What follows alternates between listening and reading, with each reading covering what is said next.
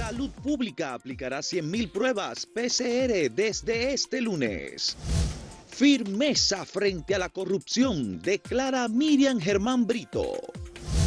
Y Luis Abinader anuncia planes para desarrollo turístico de Pedernales. Muy importante la visita del presidente de la República, Luis Abinader, acompañado de su esposa, la primera dama Raquel Arbaje, y acompañado también de los ministros de la presidencia, Lisandro Macarrulla, de Medio Ambiente, Orlando Jorge Mera, administrativo, eh, José Ignacio Paliza y otros funcionarios que asistieron a Pedernales. Fue un viaje que se combinó entre el descanso, un breve descanso, la distensión y el trabajo eh, institucional, oficial y político también, porque Luis Abinader no solamente recorrió Pedernales, en la ciudad se reunió con los dirigentes del Partido Revolucionario Moderno, con empresarios y también recorrió las zonas de desarrollo turístico de Pedernales, vale decir Cabo Rojo, Bahía de las Águilas y además estuvo en la laguna de Oviedo, una fotografía muy bella, por cierto, de Luis Abinader caminando sobre una plataforma en madera que hay de entrada a la laguna de Oviedo que no está en Pedernales, sino que está en Oviedo. Pertenece a la provincia. Y pertenece a la y es una, un lugar que hay que proteger y preservar. Hace mucho se ha hecho un gran trabajo en esa zona, liderado por el Grupo Jaragua, que fue fundado por doña Ivonne Arias y don Sixto Inchautegui, que se mantienen trabajando con excelentes técnicos. Bueno, hay que decir, Gustavo, que en este viaje el presidente de la República habló de la necesidad de disparar, digamos, de, ponerle fuerza e inversión por parte del Estado para conseguir el desarrollo de la provincia de Pedernales, incluyendo el desarrollo del potencial turístico.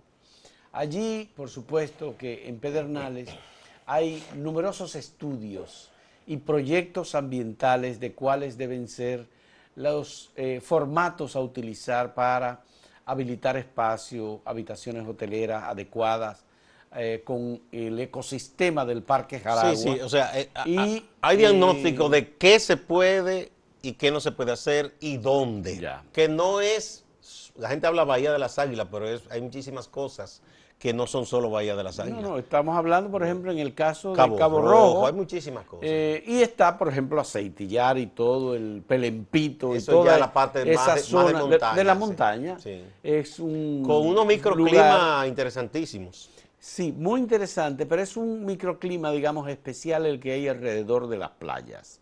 Allí eh, es importante lo que ha dicho el presidente de la República. Se va a respetar el ecosistema, se va a hacer un aeropuerto, que es muy importante, y además se van a hacer inversiones de infraestructuras, como carreteras, por ejemplo, que necesita cualquier desarrollo turístico, cualquiera que sea, lo principal. va a necesitar, por supuesto, vías de acceso y, que respeten el, ecosistema. Y obviamente, por ejemplo, si tú vas a desarrollar turismo, una serie de eh, eh, eh, entidades del Estado tienen que ser fortalecidas en la zona, ¿verdad? Ya.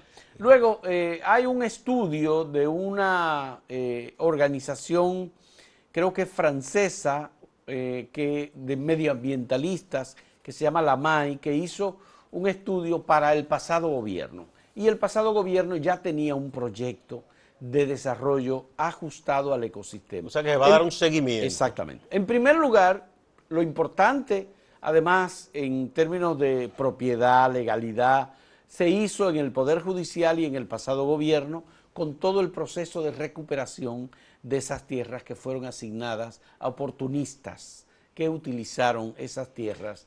Eh, bueno, estaban no, hay un saqueo, una vagabundería que provino del último gobierno de Balaguer. Gente que se aprovechó, hizo muchísima diablura, eso no se corrigió después como se prometió, pese a la lucha que llevó en el primer gobierno del PLD Piqui Lora. Ya, Pero ella, lamentablemente, ya sabemos, ella falleció, eso siguió, prosiguió. Su hija Laura asumió esa causa y, hay que decir que Danilo le dio apoyo en ese aspecto. y estuvieron involucrados igualmente el ministro de Turismo anterior, el ministro de Medio Ambiente también. Hay algunos proyectos que han iniciado, como el caso de Codelmar, que es un proyecto ajustado a las normas que la MAI lo validó. Hay contradicciones y conflictos e incomprensiones. Yo creo que de alguna manera los empresarios, hoteleros, comunitarios, pescadores, eh, representantes oficiales tienen que buscar algún tipo de avenimiento. Y ecologistas. No, porque no es posible. No, no, no, el Ministerio de Medio Ambiente. no, por eso digo, el primero que mencioné fue el Ministerio de Medio Ambiente. Pero buscar alguna vía de diálogo y de entendimiento. Se puede siempre hacer algún tipo de turismo, incluso en las no construcción, pero por ejemplo, el Parque Jaragua hay gente que le gusta visitar los parques. Pero yo, pero se puede hacer visita sin dañar. Lo que hay que hacer las cosas como se deben hacer. Pero yo conozco Eco del Mar, estuve con, con Fran Moya y otras personas que estuvimos allí conociendo ese proyecto y permanecimos, pernoctamos un fin de semana en, en ese lugar, en Eco del Mar. Son cabañitas de madera. Son cabañas de madera, adecuadas al al medio ambiente. No hay ninguna estructura construida en blog, no hay Es algo como boutique, no es masivo tampoco. No, tampoco es masivo. Son creo que 32 o 20 cabañas que tienen y que están en un espacio en donde, bueno, se eleva en madera el, piso, es todo en madera. Es, es eh, digamos que bastante bueno, ese es un buen eh, ejemplo de lo que podría hacerse en la eh, zona en que no, no se soporta una carga de construcción. Exactamente, es un ejemplo del tipo de construcción que puede ser permitida y sobre la base de esto, bueno, pues puede buscar alojamiento. Luego, en la ciudad hay hoteles y hay alojamientos, pero son muy pocos los que existen en Pedernales. Claro, también ahí está la frontera, ahí están Zapito. No, y hay, otras. Hay muchísimo potencial. Hay otras playas que no son solo esas, en las que quizás se podrá hacer algo más eh, de mayor. Pero obviamente la vocación es Bahía de las Águilas. Gustavo, pues es una especie de piscina natural, limpia, totalmente limpia. No hay un solo río que penetre al mar por esa zona, Gustavo. Es impresionante la calidad. Ojalá que ya por fin eh, llegue a partir de Pedernales, que ha esperado tanto y tantas promesas se le han hecho y al sur, sur, suroeste, que llegue por fin el eh, desarrollo del turismo. Ya, bueno, eh, el presidente Luis Abinader ha dicho que obviamente allí hay que generar empleos, que hay que tratar, ha dado unas cifras que hay que tratar de que las habitaciones hoteleras y los hoteles generen empleos suficientes para las personas. Uno de los pequeños hoteles que está ahí, que Eco del Mar, tiene unos 70 empleados eso, bueno, pues habría que ver cómo el tema del suministro de energía eléctrica, suministro de agua eh, utilizable, agua potable. Por eso esas son las otras inversiones eh, que, debe hacer el Estado. otras inversiones. Y hay una magnífica oportunidad de formar muchos jóvenes de esa zona. Eh, el Infotep tiene una escuela magnífica de, cocina, de hotelería, que puede formar a esos muchachos y tiene una escuela en Barahona cerca. lo que ha dicho el presidente Luis Abinader y lo que ha dicho Lisandro Macarrulla es que hay un plan y que el gobierno tiene un plan para un tipo de infraestructura que se va a desarrollar allí en una combinación sector público y privado. Y ojalá que después se siga con Barahona y otras zonas. y pero primero Pedernales, hay que No, no, yo digo, si arranca ahí va bien, los demás vienen por añadidura. Y que haya este algún tipo de entendimiento, porque de verdad que son intereses en conflictos ahí. Lo que hay que hacer es que esos intereses se pongan en conflicto y que prime fundamentalmente el interés público. Exactamente. Bueno, vamos a pasar a la pregunta que tenemos para el día de hoy para ustedes. Queremos que nos respondan. ¿Considera usted que deben ser sustituidos los miembros titulares de la Junta Central Electoral y por qué? Ahí está el hashtag Centro Pregunta, en Twitter, en YouTube y en Facebook. Esta ha sido una pregunta que ha traído muchas reacciones.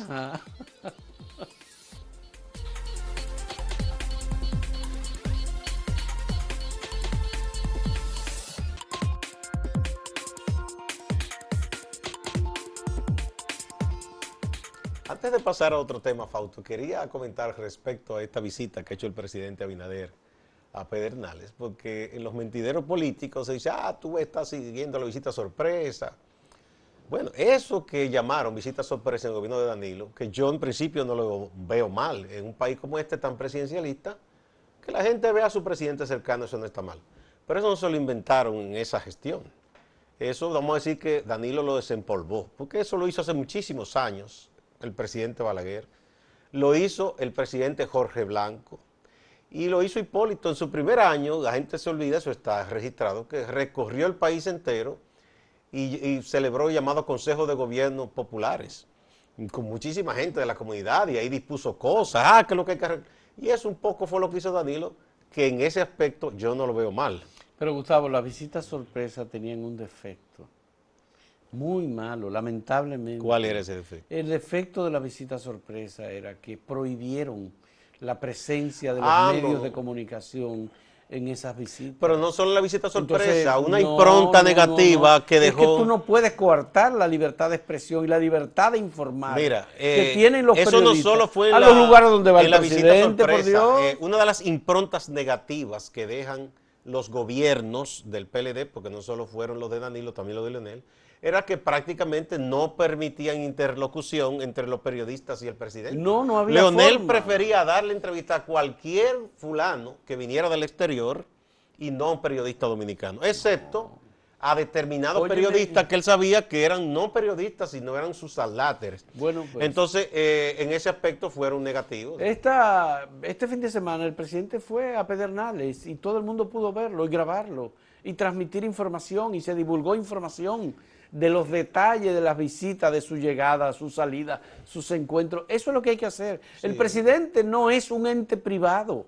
El presidente es, un servidor público. Un servidor público, señor. Pero quería recordar eso porque hay gente de memoria corta que dice que eso se inventó cuando fulano. No, todos los presidentes aquí han recorrido el país y es bien que lo hagan. Los actos del presidente son actos públicos. Exacto. Y por tanto, como personalidad pública, política, económica, social, relevante, los medios tienen derecho a informar. Claro, y hacer preguntas, eso es importantísimo. Nunca hubo una sola visita sorpresa de las 200, casi 300 que se hicieron con Danilo. La primera. Que haya No, la primera ahí fue la única que se permitió. Con acceso a los medios Que fue a Villarriba, para donde eh, Danilo le dio un bocho a un ingeniero. Le dio un bocho a un ingeniero que lo llamó por teléfono. Esa fue la única que se permitió interacción. No, bueno, eh, hay que decir que hay un anuncio importante que han hecho las autoridades de salud eh, de, a partir de hoy, aplicar eh, pruebas eh, PCR 100 mil. O sea, para tratar ya de, en el aspecto de la prueba, cubrir lo más que se pueda. Y entonces eh, tomar las medidas del lugar con las personas que resulten contagiadas en esta fase de combate al, a la COVID-19. Bueno, es muy importante que, que, porque seguimos teniendo altos números de personas infectadas hasta ahora, lo que ayer el reporte eran 500 eh, y tantas personas. Y los muertos que ya... Y los muertos siempre basan de 10, eh, sí, 600 Cada día, digo, cada día son, son relevantes, eh, bueno, pues el número de personas fallecidas. Yo creo que es muy importante que se masifique el número de pruebas. Claro, se puede, una persona puede hacerse prueba una semana y salir sin el COVID y dos semanas después hacerse prueba y ser positivo. De manera que la realización de pruebas es un elemento importantísimo y es probable que suba el número de personas infectadas por la cantidad de pruebas. Obviamente, mientras más pruebas, más se pueden detectar. Pero mira, Gustavo, antes de que pasemos a otra parte, yo quiero mencionar el caso de la estación experimental Arrocera de Juma en Bonao. ¿Tú estuviste por ahí? Yo estuve por ahí. La estación, la estación eso casi estaba muerto, ¿no? Bueno, eso ha quedado definitivamente muerto porque esa estación arrocera fue la que produjo los, las variedades de arroz que alimentaron al pueblo con el doctor dominicano. Con el doctor Cie, señores, recordémoslo, que fue un técnico que vino a República Dominicana de Taiwán, y que contribuyó con la alimentación del pueblo dominicano. Y decidió quedarse aquí como un dominicano. Desde el 2014 nosotros venimos denunciando que se están robando las tierras de la estación arrocera experimental de Juma en Bonao. Y esa, ese robo de esas tierras se ha producido con la complicidad del Instituto Agrario Pero están hasta construyendo que esas parcelas por ahí. Frente a la autopista. No, ahora lo que hay son almacenes de camiones, eh, eh, eh, proyectos de tarros, Pero cacería, parqueos. Yo quiero que mostremos, por favor, el video, el video Rápidamente, que lo el video. para que se pueda ver, para que se pueda ver cómo es que están sembrando tierras productivas de arroz, sembrándolas de cascajo, de piedra, de cemento para que no produzcan y para ponerle pavimento encima. Miren, todo eso es material llevado encima es un crimen porque de los arrozales que ahí se producía un excelente arroz. Además de que ahí estaba la extensión científica de agricultura, se experimentaba, se sacaban nuevas semillas. Nosotros venimos escribiendo sobre eso desde hace eh, seis años. Pero y no nos han hecho caso. Los que están haciendo eso es gente Pero eso es un crimen, que se siente muy respaldada. tierra es posible? Arrocera, tierra arrocera productiva, de calidad con un reguío, con un sistema de irrigación, están cogiéndolas y sembrándolas de cemento para poner camiones, como se pueden ver en, en, la fotografía que hemos publicado. Eso es una cosa verdaderamente criminal, es un ecocidio lo que han hecho y son políticos, políticos de la provincia de Monseñor bueno, Pues nada, del ahí Instituto Agrario Dominicano. Ahí hay una tarea importantísima, primero para el Ministerio de Medio Ambiente, después para Agricultura. Pongamos la fotografía de los camiones. Yo digo que el propio Bienes Nacionales, ¿verdad? De recuperar esa zona. La fotografía de los camiones que están ahí instalados aparqueados en la estación. Miren, esos son los camiones que están en lo que era la estación experimental La Rosera, tierras productivas de arroz. Llena de cascajo. Llena de cascajo. Realmente, esa, yo no digo, ¿cómo puede ser que las autoridades pasen por la autopista Duarte y no se pregunten, ¿y qué ha pasado? Estas no eran tierras productoras de arroz. Atención, medio ambiente, agricultura, IAD, y el Instituto Agrario, por Dios. Si es que tiene que ver el IAD, porque muchas tiene que ver, en otras no. y medio ambiente, y, y bienes nacional y todo el mundo. Eso, mire, esas fotografías fueron tomadas el sábado. Nosotros tomamos esa fotografía y lo que han hecho ahí, al lado han construido todo una mole de cemento para obviamente procesar todo esto y las tierras eh, aprovecharlas para pues, instalar. Las moles se pueden demoler. Eh, sí, bueno, es una barbaridad. Se puede recuperar. Ojalá cosa, que eso no se quede así. Esas son de las mejores tierras de este país, señores. Es el Valle de Bonao.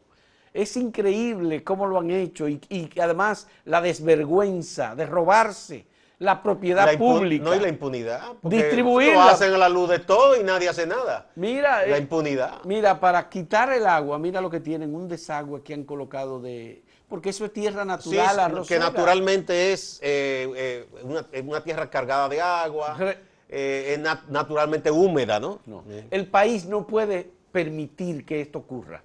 En sus ojos, frente a frente. Todo el que pasa por la autopista Duarte debe darse cuenta que eso lo están haciendo a la vista de todo el mundo. Y es un robo, realmente. Es muy lamentable que esté ocurriendo una situación así frente a todo el país. Vamos a ver la pregunta eh, y para ir a la pausa. ¿Considera usted que deben ser sustituidos los miembros de la Junta Central Electoral? ¿Y por qué? Vamos a la pausa y retornamos con las respuestas.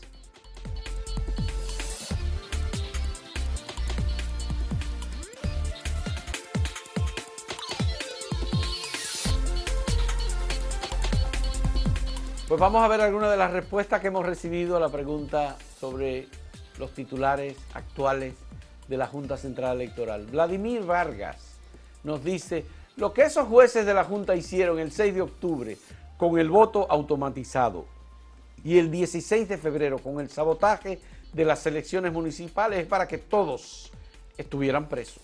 Radical, el amigo Vladimir. bueno, aquí Augusto Puello dice, claro que sí, por irresponsables, sumisos, blandengues, ineficaces, inseguros, ineficientes, ineptos, aceptar prebenda del gobierno de turno y habladores. Han sido de los peores que han pasado por esa institución estatal. La siguiente es la respuesta que nos ofrece Carmen Valdés. Dice, sí, deben ser sustituidos porque no generan confianza. Ediburgo Rodríguez dice, sí, ya concluyó el ciclo de esos miembros. No es prudente dar tanto tiempo en posiciones a las mismas personas. Ya les sirvieron el Estado, que vuelvan a sus asuntos privados. Bien, muy bien. ¿Y hay alguna otra respuesta? Luz Tapia, desde el mismo pasado 16 de octubre, debieron ser sustituidos. 16 de octubre, pero octubre no ha llegado. Patricio García dice, claro que sí porque han actuado de manera parcializada, no han sabido corresponder a la confianza que se depositó en ellos. Bueno, pues esas son... ¿Hay alguna otra? Sí, una más. Juana Díaz. Creo que deben, ser que deben sustituirse porque ya cumplieron su cometido, que fue bastante cuestionable. Hay que renovar. Saludos a Juana. y ahí viene Ilonca Matos, que dice, claro, que no los elija el presidente, que sean independientes. Bueno, pues esa es la respuesta que, esas son las respuestas que hemos recibido de parte de ustedes. Pasamos a nuestro compañero Máximo Laureano en Santiago, que como cada día nos ofrece un reporte sobre las eh, noticias más importantes de la región del Cibao y de Santiago. Adelante, Máximo. Solo tres autobuses están vigentes operando en los corredores de Santiago. Esa es la información de las nuevas autoridades de la Oficina Metropolitana de Autobuses, la ONSA. Se habla de que más de 120 autobuses están destartalados, con las condiciones deplorables, inservibles. También se habla de una situación muy crítica en el espacio físico del edificio que aloja las oficinas de obras públicas en la regional norte con sede en Santiago de los Caballeros. Alexis Sosa, que tomó posesión recientemente, habla de que hay un descuido total en esas oficinas. El empresario Fernando Capellán, quien se ha mantenido durante todo este tiempo de pandemia ofreciendo algunos consejos de reflexión para el sector productivo, ha hecho un llamado de que se deben poner el traje de asumir, cambiar la cultura de importación por una cultura de exportación, sobre todo en esta época que ha golpeado tanto la crisis producto de la pandemia. En Santiago siguen las juramentaciones. Hay dos nuevos actos para dejar posesionados a funcionarios nuevos de este gobierno. Rafael Antonio Romero Rosario asumirá como encargado del Instituto de Recursos Hidráulicos, el INDRI. En Inespre, en la sede local, estará Franco Núñez, reconocidísimo dirigente del Partido Revolucionario Moderno. Una de esta actividad se llevará a cabo en la sede de Inespre, la otra actividad se llevará a cabo en la sede de la gobernación.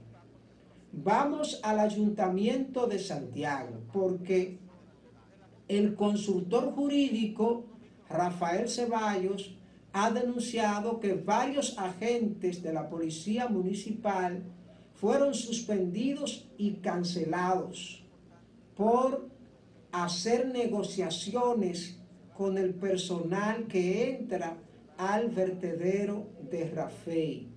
Entiéndase ese personal que recoge materiales reciclables. Estamos hablando, para que usted entienda, de los llamados buzos. Recordarán que en el mes de abril hubo un incendio en los alrededores del vertedero de Rafael y que Abel Martínez, alcalde de Santiago, señaló a los PRMistas como responsables de ese incendio, como responsables de estar creando una situación de caos. No obstante, hoy se habla de que quienes propinaban esa situación mediante un acuerdo con los buzos, eran los policías municipales. Veamos lo que nos cuenta Rafi Ceballos. Y entonces, eh, sí, detectamos que había muchísimos buzos eh, trabajando, pero encima de eso también se detectó que eh, por ello ellos pagaban a la seguridad que teníamos en el del ayuntamiento y que tenían un peaje para eso. Eh, en tal virtud, pues entonces eh, la, en, las propias autoridades del ayuntamiento se apersonaron allí y sorprendieron a miembros de la Policía Municipal, eh, empleados del ayuntamiento, que estaban eh, recibiendo dádivas por esa situación, por lo que nosotros hemos procedido a suspenderlo y a cancelarlo. Rafi Ceballo ha dicho que este caso lo va a investigar la Fiscalía, distante pero pendiente de lo que ocurre desde Santiago y la región del Cibao. Siga con la programación de Acento TV.